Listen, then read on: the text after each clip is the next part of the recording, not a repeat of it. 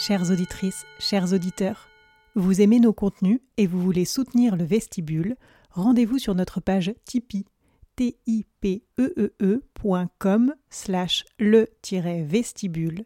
Vous pourrez tiper, c'est-à-dire donner un pourboire, à partir de 1 euro chaque mois et sans engagement. Cela nous permettra de rester indépendantes, d'acquérir du matériel, de rémunérer les personnes qui rendent ce projet possible et peut-être même de développer des nouveautés.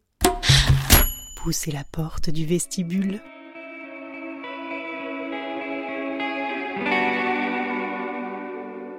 Une fois par mois, nous ouvrons un cercle de parole pour aborder des sujets intimes. Parfois en mixité, parfois en non-mixité, mais toujours en petit comité. On explore, on échange, on expérimente, on réfléchit ensemble. Et surtout, on peut parler de ce qui ne se dit pas. Parce que ces moments sont instructifs et précieux, nous vous en offrons un condensé rien que pour vous. C'est le docu du lab.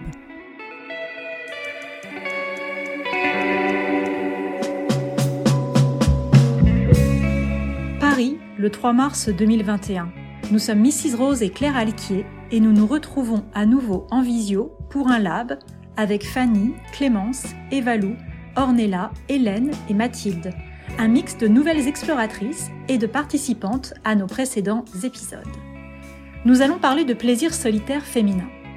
De masturbation alors Oui, mais pas que. Les plaisirs solitaires sont bien plus vastes. Une croyance serait de dire que les hommes en ont besoin, qu'ils seraient en quelque sorte mécaniques pour eux, alors que les femmes en auraient moins besoin et qu'ils seraient même plus complexes ou difficiles à atteindre. Ah oui, certains clichés ont la vie dure. Nous vous invitons à les déconstruire en écoutant ces témoignages sur nos rapports au plaisir solitaire. Quand Où Pourquoi Avec quoi Quelques-unes de nos anecdotes, tantôt croustillantes et tantôt instructives, ainsi que les explications toujours éclairantes de notre sexologue maison. Bienvenue dans le docu du lab. Je trouve que c'est quelque chose, moi, on m'en a jamais parlé. Je sais pas quand j'ai découvert que quand je me touchais à tel endroit ou tel endroit, ça pouvait me, me faire du bien ou des sensations un peu euh, agréables. J'ai aucun souvenir enfant, en tout cas petite fille, de, de ça. Alors que je sais qu'il y a des enfants qui vont se rappeler, qui se sont frottés, euh, etc.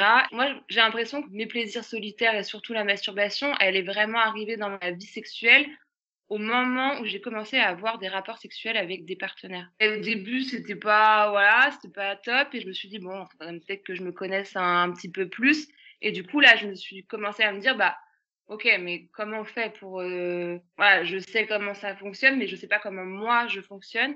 Et du coup, je trouve que ça évolue en fonction de, de, bah, de la vie, de la libido. Et alors j'ai eu une période où quand j'ai découvert que bah, je pouvais avoir des orgasmes comme ça, etc., bah, bah ça fait du bien, ça, voilà, ça fait sortir plein d'hormones, etc. Et du coup, ça venait limite un antidote, quoi. Dès que j'étais pas bien, je me disais, bon, bah, je vais me masturber, ça va me donner un petit coup de, de pêche. Mais du coup, au bout d'un moment, je sentais que c'était un peu, alors pas pathologique, mais c'était devenu un antidote, mais que j'y associais plus rien du tout. Vraiment, c'était un, voilà, un réflexe. Et après, j'ai un peu déconstruit en me disant, non, mais quand même, euh, c'est important que ma tête soit là aussi et que ça soit pas juste, euh, voilà, de pas dissocier les deux. Et moi, c'était important pour moi à cet endroit-là de pas dissocier parce que je me rendais compte que quand je dissociais toute seule, bah, dès que j'avais des rapports sexuels avec des partenaires, bah, c'est pareil, que du coup, bah, finalement, je me comprenais pas plus que ça. Donc, moi, franchement, ça, ça fluctue et que maintenant, je pense me connaître assez bien, en tout cas sur, euh, au niveau du corps et que, bah, voilà, je fais attention à avoir envie et, euh, et me dire, ah bah là, j'ai un peu de temps pour moi toute seule. Euh, enfin, je me pose la question, est-ce que j'ai. Mmh. Alors qu'avant, c'était j'ai du temps pour moi toute seule, bah, ok, on y va. Moi, c'était plutôt, je pense, fin collège, tu vois. Et je trouvais ça cool, mais je j'y mettais pas de mots. Je savais pas ce que je faisais en fait. C'est bien après que j'ai compris euh, et que je pouvais y mettre des mots et du coup euh, comprendre même ce que je faisais, etc. Et puis y trouver un, plaisir. Mais en fait, euh, et du coup me l'inventer et que ce soit pas juste quelque chose de mécanique ou, euh, ou quoi que ce soit. Mais ouais, pourquoi Comment ça vient en fait? Comment ça naît chez nous? Il y a plusieurs étapes, je pense, pour le coup, là, qui sont importantes. C'est intéressant de voir justement le rapport un peu de chacune à les, vécus. Il y en a qui vont pouvoir dire, par exemple, moi, j'ai des souvenirs très clairs de, euh, de, je me touche depuis que je suis petit sans savoir effectivement ce que tu dis là, sans vraiment savoir ce que je suis en train de faire, ni pourquoi, ni mettre les mots, euh, il y a quand même des adultes aujourd'hui qui peuvent dire moi j'ai des souvenirs de moi me touchant enfant. Parce que quand on est enfant, bah oui, il y, a des, moments où euh, ça se développe aussi et où il y a un rapport très net au, au, corps et au plaisir qui est ressenti sans que ça soit forcément stigmatisé, stigmatisant. Et à partir du moment où on n'a pas quelqu'un qui vient nous dire, bah non, c'est mal ou c'est sale, déjà, on peut peut-être envisager qu'il va y avoir une, une avancée dans, euh, dans la progression de, de ce rapport à son propre corps et à son propre plaisir qui va être peut-être un petit peu plus euh, fluide. On m'a pas appris étant enfant, j'étais honteuse de, le faire. J'ai recherché un peu dans mes souvenirs d'enfant et au collège, comme Mathilde, je me frottais, je savais pas ce que je faisais, ça me faisait du bien, mais j'avais honte, j'avais peur d'être surprise par mes parents et j'ai d'autres souvenirs plus anciens où quand j'étais enfant, je crois que ma maman m'avait surprise et euh, m'avait dit que c'était mal, c'était sale. Et du coup, on se traîne ça pendant super longtemps. Puisque moi, j'y mettais pas de mots et qu'en gros, je savais pas trop ce que je faisais, pourquoi dans ma tête, j'avais quand même l'impression que c'était quelque chose qu'il fallait qu'il reste caché? Alors moi, je pense qu'il y a beaucoup de choses qu'on se trimballe de l'héritage. J'insiste beaucoup sur l'héritage, pas immédiat, à savoir bien sûr qu'on a notre héritage de l'éducation et culturel, de celui dans lequel on a grandi, mais il y a aussi un héritage beaucoup plus global de l'ensemble de la société. Et une société qui se traîne pendant des siècles un stigma majeur sur la masturbation et sur le fait que bah, soit c'est pas bien, soit c'est menaçant, soit c'est dangereux pour la santé, soit ça doit être caché.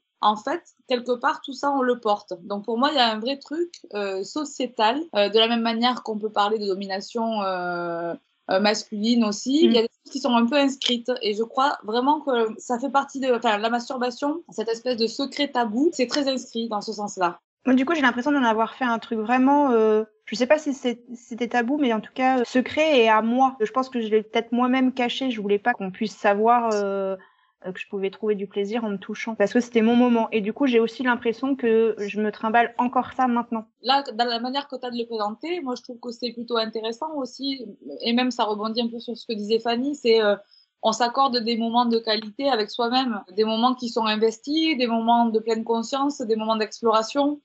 Donc euh, effectivement la masturbation, on va dire euh, bâclée entre guillemets pas celle qui est express parce qu'on a très envie que ça va vite, mais celle qui est bâclée parce qu'on est un peu honteux de ce qu'on est en train de faire et qu'on a un peu envie de se cacher même de nous-mêmes. Et c'est très compliqué de se regarder faire et euh, il y a un peu une, culpabilité. Celle-là, je pense qu'elle est effectivement pas très productive pour nous et pas forcément très positive. En revanche, d'avoir euh, un espace un peu jardin secret à soi, de se dire que c'est quand même quelque chose qu'on fait dans sa propre intimité, on est quand même au contact avec son corps, avec son sexe potentiellement euh, moi, je trouve ça plutôt chouette que ça puisse exister dans une forme d'intimité euh, cocon euh, assez secrète. Pas secrète parce qu'on est gêné, secrète parce que c'est un moment privilégié avec soi. Oui, c'est ça, parce que j'ai jamais eu l'impression que je faisais quelque chose de mal, enfant ou maintenant, tu vois, effectivement.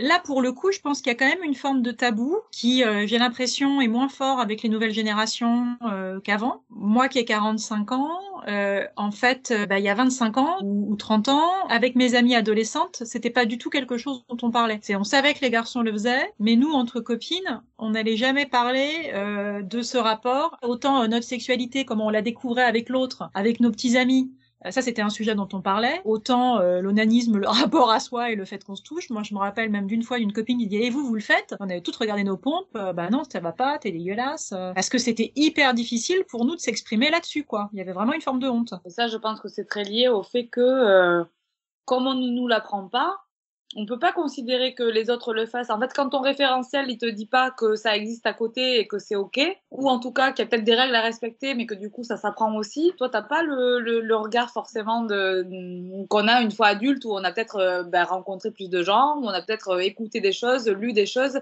qui nous ont éduqués euh, donc on manque cruellement effectivement à l'adolescence d'éducation sur ce point-là, ce qui fait que du coup euh, on, se sent un petit peu tout seul dans, dans, dans, son rapport à ça. Moi je sais que j'en parlais pas mal à mes copines et que j'en parle après aussi énormément encore. Alors ça dépend qui en fait. C'est vrai que c'est, je dis ça et en même temps là j'ai mes amis qui défilent, mais pas du tout tout le monde en fait. Euh, il y en a où c'est hyper, c'est encore hyper tabou, mais je sais que c'est possible d'en parler si justement il y a pareil un peu comme le lien où il faut prendre du temps pour soi, s'il y a vraiment un cocon où il y a la possibilité de dire bah oui moi aussi je le fais.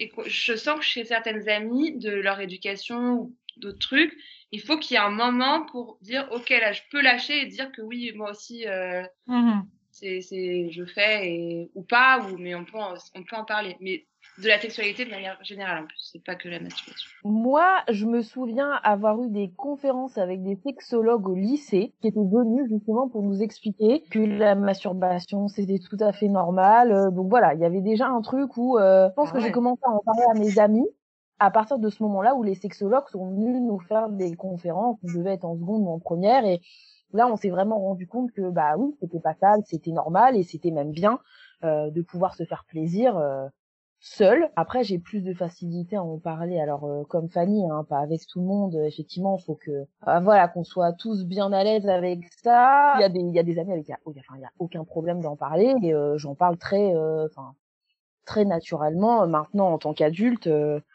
ça m'a jamais réellement gêné de- d'en discuter.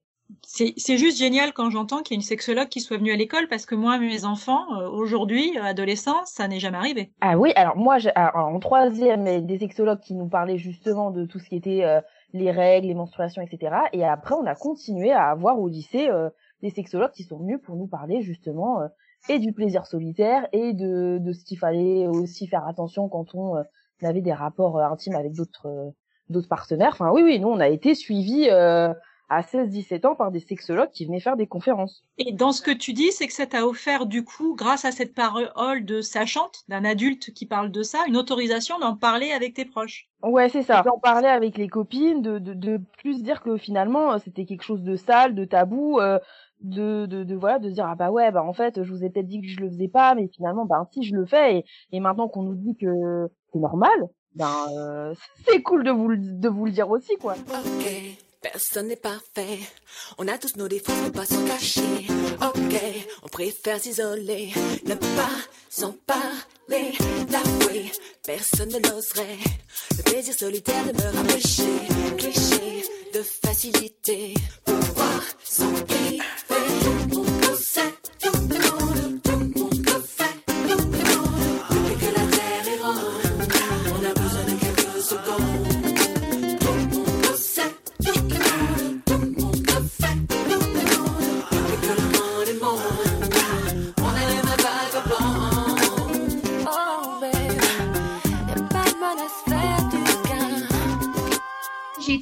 Entre 20 et 35 ans et je me suis absolument pas masturbée. En fait, j'ai totalement oublié ça pendant que j'étais en couple.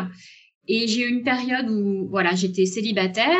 J'ai redécouvert mon corps, mon sexe, ma féminité, ma sexualité avec la masturbation. Je découvre aussi et expérimenté pour la première fois un orgasme clitoridien il n'y a pas très longtemps avec un jouet. Comme tu disais, je me fais des rituels vraiment où je m'offre ce temps pour moi, ça me fait du bien, ça me détend, euh, ça me redonne de l'énergie. Je découvre ça avec un partenaire euh, depuis quelques mois seulement et ben, je me rends compte que j'ai j'ai un blocage. J'aimerais bien, mon partenaire aussi, mais j'y arrive pas. Alors, se masturber à deux pour toi, si je peux te poser la question, c'est euh, te, te masturber devant ton partenaire et que lui en fasse de même ou c'est que vous vous masturbiez mutuellement? Dans les deux cas, euh, mais surtout que moi, moi, je me masturbe devant lui. Ça va pas me procurer le plaisir que j'ai toute seule. Bah, Il y a un truc sur le regard, je pense que tout le monde peut témoigner de ça. euh, effectivement, euh, on, a le, on se sent regardé beaucoup plus que quand on est tout seul. Et déjà, même quand on est seul, parfois, on se sent regardé. Donc, Et puis il y a le, encore une fois, le poids aussi possible de la culpabilité. Euh, moi, j'en discutais aussi avec des amis, euh, dont une témoignait en disant mais euh, moi, j'en parle pas à mon conjoint parce que d'une certaine manière, elle aurait peur qu'il se sente menacé de voir qu'elle arrive à prendre du plaisir sans lui. Ça, c'est un truc que je retrouve euh, assez régulièrement en consulte. Il y a effectivement plusieurs stigmas sur la masturbation. Bon, déjà, on considère assez facilement que c'est un peu une sous-sexualité, c'est-à-dire que c'est une sexualité qu'on ne pratique que quand on est célib, en gros, parce que on n'a pas mieux à se mettre sous la main. Enfin, euh, je, je schématise un petit peu, mais il y a, quand même un peu de cette idée-là qui est, euh, elle aussi, assez transportée par, euh, par des années et des années de, de répétition de, voilà, le, la masturbation, c'est bon pour les célibataires la, la croyance que euh, on se masturbe quand on est en couple parce que il y en a un des deux qui est frustré. Et ça, c'est aussi un truc qu'on se trimballe assez. Donc, si mon mec ou ma nana se masturbe, c'est parce que je la ou le satisfait pas assez. Donc, euh, là aussi, ça questionne sur quelle est la représentation qu'on a finalement de cette masturbation et de cette caresse qu'on se fait à soi-même ou à l'autre. Et puis, le dernier euh, élément que j'ai aussi pas mal entendu sur la masturbation, euh, c'est je suis pas assez bonne. Pour le coup, c'était assez féminin. euh, comme plainte. Je suis pas assez bonne, je suis pas un assez bon coup, donc du coup mon mec il est obligé de se masturber. Donc ça rejoint un petit peu le truc de la frustration, mais la frustration elle était à la fois initialement beaucoup plus sur la quantité des rapports sexuels. Donc mon mec se masturbe parce que à son sens on fait pas assez l'amour, on n'a pas assez de rapports. Et il y a aussi euh, cependant un peu de dire ben, je suis pas assez bonne pour lui. Et je, je genre volontairement les mots que j'emploie parce que je ne l'ai entendu que dans la bouche de femme pour l'instant. Oui, mais là l'exemple que je donnais, c'était euh, euh le fait, c'est lui qui était gêné en fait et qu'il supporterait pas que que sa compagne se masturbe. Tu vois, c'est comme s'il lui suffisait pas. Donc c'est il y a un pendant masculin aussi là-dessus quoi.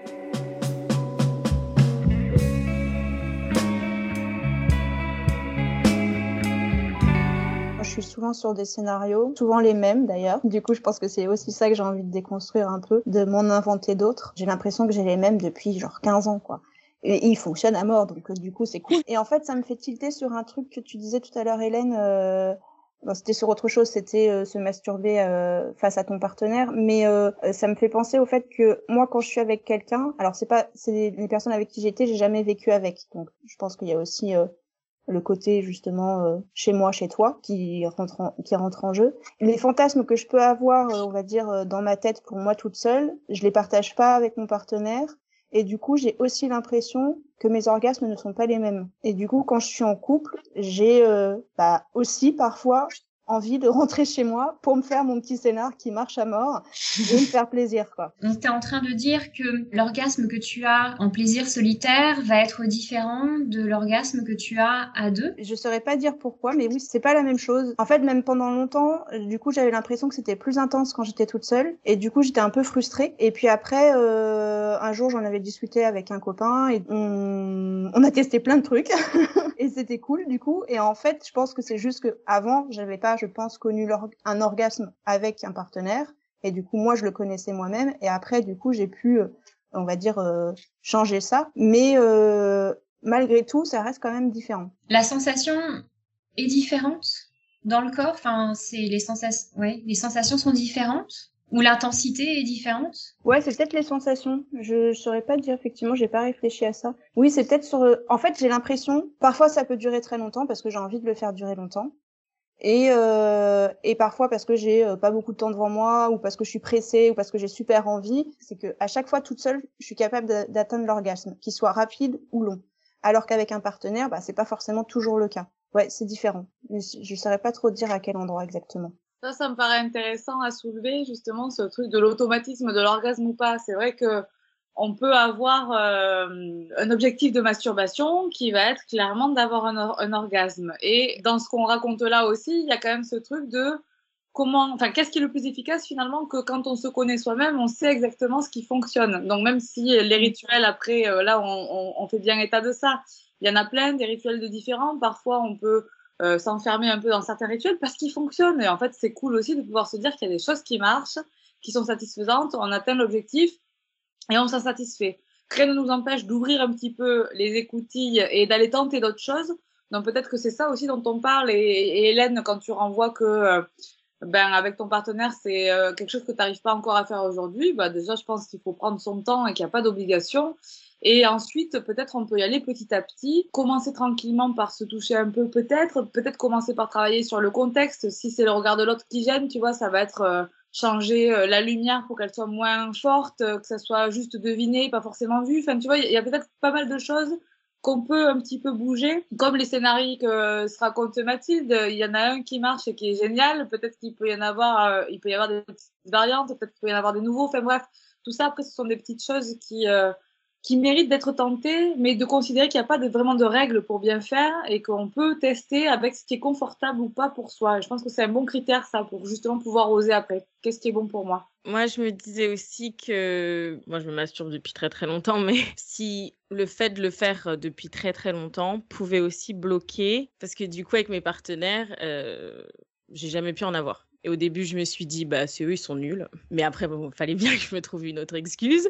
Et puis après, je me suis dit, c'est pas possible quand même qu'à chaque fois que je suis toute seule, j'y arrive, mais que quand je suis avec quelqu'un, j'y arrive pas. Et donc, je regardais des petites choses sur Internet, la chose à pas faire. Et d'autres disaient que c'était peut-être parce que si vous vous masturbez trop, bah, ça peut après poser problème avec votre partenaire ou je sais pas. Bon, après, c'est Internet. Et du coup, à un moment, je m'étais arrêtée. Puis après, bah non, bah, enfin j'ai continué parce que voilà. C'est une question qui est intéressante parce qu'elle revient au final. Donc tu vois, là aussi, on est encore sur le truc de euh, qu'est-ce qu'on se trimballe de euh, quelques sachants qui ont dit des trucs, des sachants, des pseudo-sachants en l'occurrence. Non, euh, on ne s'abîme pas le clitoris. Une masturbation externe, pour le coup, elle n'altère pas le corps parce que si on prend du plaisir, ça n'abîme pas. Au contraire, se connaître et connaître son plaisir, ça donne des outils pour pouvoir mieux les communiquer à son ou sa partenaire. Donc peut-être que ce qui se passe avec toi, Ornella, c'est que euh, sans qu'on on considère qu'il y en ait un qui soit particulièrement nul euh, ou, euh, ou, plusieurs d'ailleurs, il y a peut-être un, petit manque de communication, il y a peut-être une manière de faire qui te convient pas à toi et qui du coup demande à être un peu réajustée. Et comme toi, tu t'es pratiqué et que tu arrives à jouir, ce qui est quand même vachement bien, quand tu es seul, ben il s'agit peut-être d'arriver à, à essayer de le communiquer à tes partenaires pour qu'ils puissent utiliser ce qui fonctionne avec toi puisqu'on fonctionne toutes différemment pour le coup. Quand on ne se masturbe pas pendant, euh, allez, 15 ans, voire même plus, est-ce qu'il y a comme un déconditionnement du clitoris à la stimulation et du coup au chemin vers l'orgasme? Est-ce qu'on peut parler de déconditionnement? Si déconditionnement il y a, il est plus dans le dans l'excitation qui est du coup provoquée par le cerveau et dans la mise en dans la mise en œuvre de tout ce que nécessite une excitation. Et il y a un endormissement général, un endormissement du monde fantasmatique, un endormissement du cerveau qui va passer le message au corps qu'il y a un sujet d'excitation et de désir et que du coup on peut y aller. Mais le, corps, donc c'est un assoupissement, j'ai envie d'appeler ça plutôt comme ça, ça ne s'éteint pas pour toujours. On ne perd pas de faculté non plus ça demande peut-être un réapprentissage, ça demande peut-être de réessayer, ça va demander peut-être un peu de temps. Le déconditionnement euh, dont tu parles, il est, il est, plus pour moi sur un ensemble que sur une perte de faculté. Et par contre, ça nécessite de d'oser se réapproprier un petit peu tout ça et puis euh, d'aller le, le, travailler euh, tranquillement, quoi.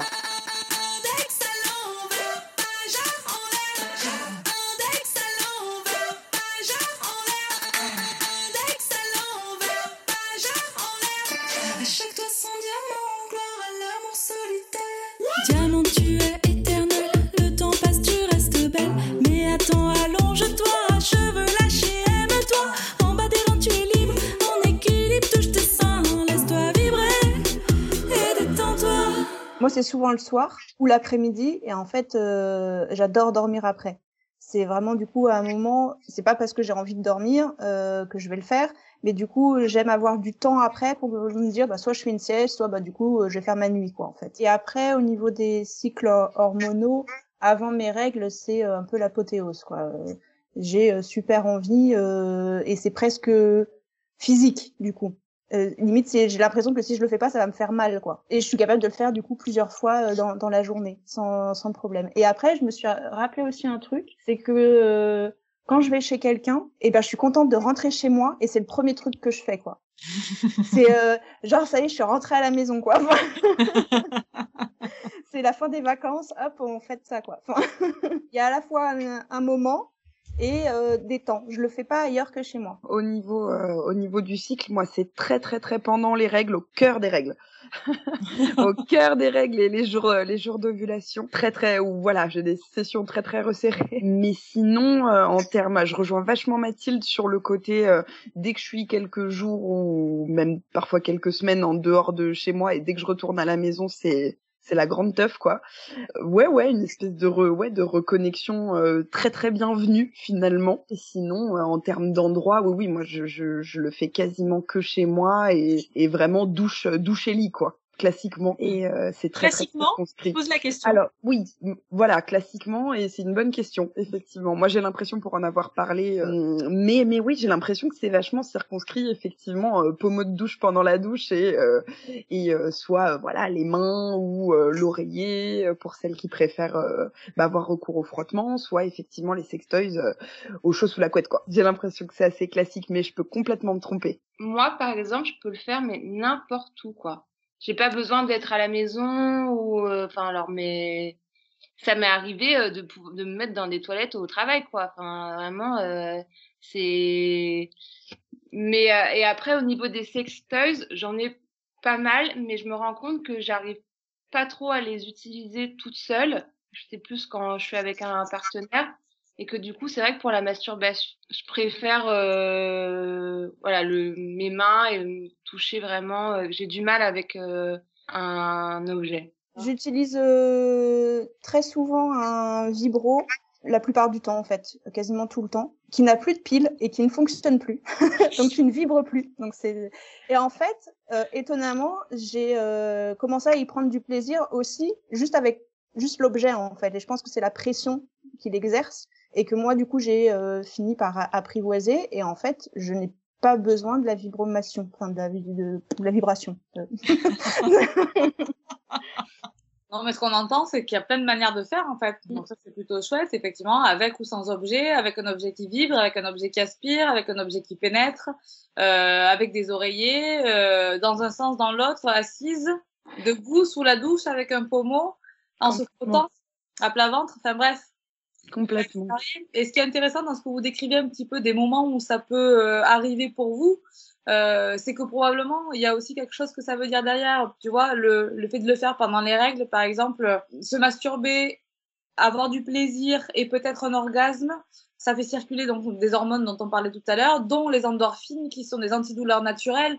Et du coup, euh, dans ces moments-là, peut-être de règles où on a mal au ventre, ou dans des moments où, euh, où on est plus fragilisé pour diverses douleurs, ça peut être aussi un petit médoc euh, naturel qu'on a à la maison et, qu'on peut utiliser à loisir de la même manière que de le faire avant de s'endormir ou de le faire pour aller à la sieste après, enfin peu importe si c'est la nuit, le jour. Mais oui, là aussi, il y a des hormones de mélatonine et autres qui sont euh, qui sont qui circulent un petit peu plus et qui favorisent la détente et donc l'endormissement. Est-ce que utiliser un sextoy pour se masturber et atteindre l'orgasme, est-ce qu'on peut parler du coup d'orgasme purement mécanique? Moi, par exemple, je vais beaucoup me concentrer sur mes sensations corporelles. Je vais vraiment être focus à, à 100% là-dessus et un rien peut me déranger. Tu vois, je, je sais qu'il y a les voisins au-dessus et bon, si je me lâche trop, euh, ils vont m'entendre, ça me gêne. Un rien me déconcentre et je suis vraiment focalisée sur les sensations. Et si je reste focalisée, j'y arrive. Mais du coup, est-ce que c'est c'est un orgasme juste mécanique? C'est, enfin, je veux dire, c'est ok ou c'est bizarre ou je suis bizarre, je sais pas. Euh ce que tu décris, ça s'appelle en fait des pensées parasitantes, qui sont effectivement soit euh, la charge mentale de tous les trucs qu'on a à faire, soit les voisins, soit euh, ah il fait trop jour, soit euh, oh j'aurais bien mis de la musique, soit ah j'ai pas acheté à manger, enfin bref tous ces trucs là, ou alors comment il me regarde, ah ben là j'ai mon bourrelet qui dépasse, bref tout ce qui peut venir parasiter. Et ce que tu décris, de te concentrer sur les ressentis, c'est faire vraiment une espèce de focus sur l'instant présent et c'est un des meilleurs outils et une des meilleures clés pour se centrer sur le corps et pour revenir dans le moment présent et dans le plaisir. Euh, il y aurait comme une forme d'opposition de euh, quelque chose qui serait mécanique avec quelque chose qui serait un peu plus psychique. C'est quand même un peu beaucoup une construction. Hein, de penser que euh, le féminin pour accéder au plaisir avait besoin euh, d'être intellectuellement euh, disponible pour ça, là où le masculin, il n'aurait pas besoin d'être dans une disposition intellectuelle particulière pour prendre du plaisir. Et on se rend bien compte que ça n'est pas vrai puisque il y a beaucoup d'hommes qui souffrent justement de ne pas pouvoir associer une excitation physique, comprendre une érection, alors que l'excitation c'est bien autre chose que la simple érection avec ce qui se passe dans la tête. Donc tout ça, ce sont euh, effectivement des, des, des, croyances qui finissent par limiter euh, ce qu'on pratique de la sexualité, qui nous enferment un petit peu dans des espèces de hiérarchisation, tu vois, de se dire que euh, un orgasme provoqué par un objet, ben, c'est mécanique, donc du coup, c'est peut-être moins bien que si c'était avec mes doigts. Non, moi je crois vraiment que le, truc qu'on peut quand même toujours se répéter, c'est que déjà si c'est bon pour moi, c'est quand même cool. Qu'il y a peut-être plein de manières de trouver des choses bonnes pour moi. Donc peut-être qu'il s'agit de se mettre un peu à l'exploration et d'oser faire des choses différentes et de se dire en fait voilà, si tout le monde est ok avec ce qui se passe, si les participants sont d'accord, si moi-même je suis ok avec moi-même, en fait il n'y a pas de problème. Donc tout est possible et il n'y a pas de pratique qui soit meilleure ou moins bonne parce que j'ai lu euh, dans tel endroit ou entendu à tel endroit que euh, si tu arrives à te faire jouir avec tes mains, ben, tu es plus accompli qu'avec un vibro. De la même manière que euh, d'aucuns disaient à une époque que une femme n'était voilà, une femme n'était femme que quand elle était pénétrée et opposée du coup l'orgasme dit vaginal à l'orgasme dit clitoridien, alors que cette petite guéguerre de chapelle, au final, on s'est bien assis dessus et c'est quand même pas plus mal. Je débarrasse un petit peu de tout ça si c'est bon pour moi, bah c'est cool. Et même si j'ai deux combinaisons qui sont bons pour moi, si je trouve ça un peu trop pauvre et que j'ai envie de d'ouvrir et d'aller voir autre chose, ben euh, ouais, je vais peut-être lire ou écouter des choses et puis tenter en fait.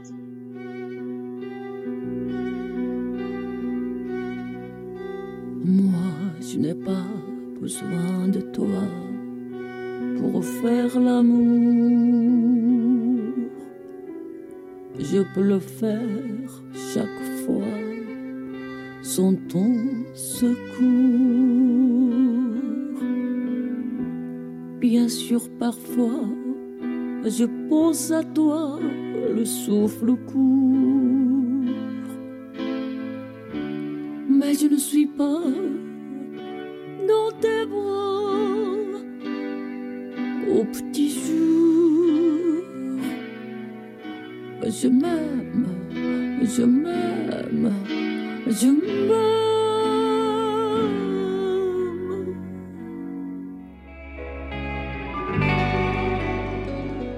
Les explorations du lab, le bonus à cet épisode, est déjà disponible. Et n'oubliez pas de découvrir tous nos autres podcasts sur le vestibule.org.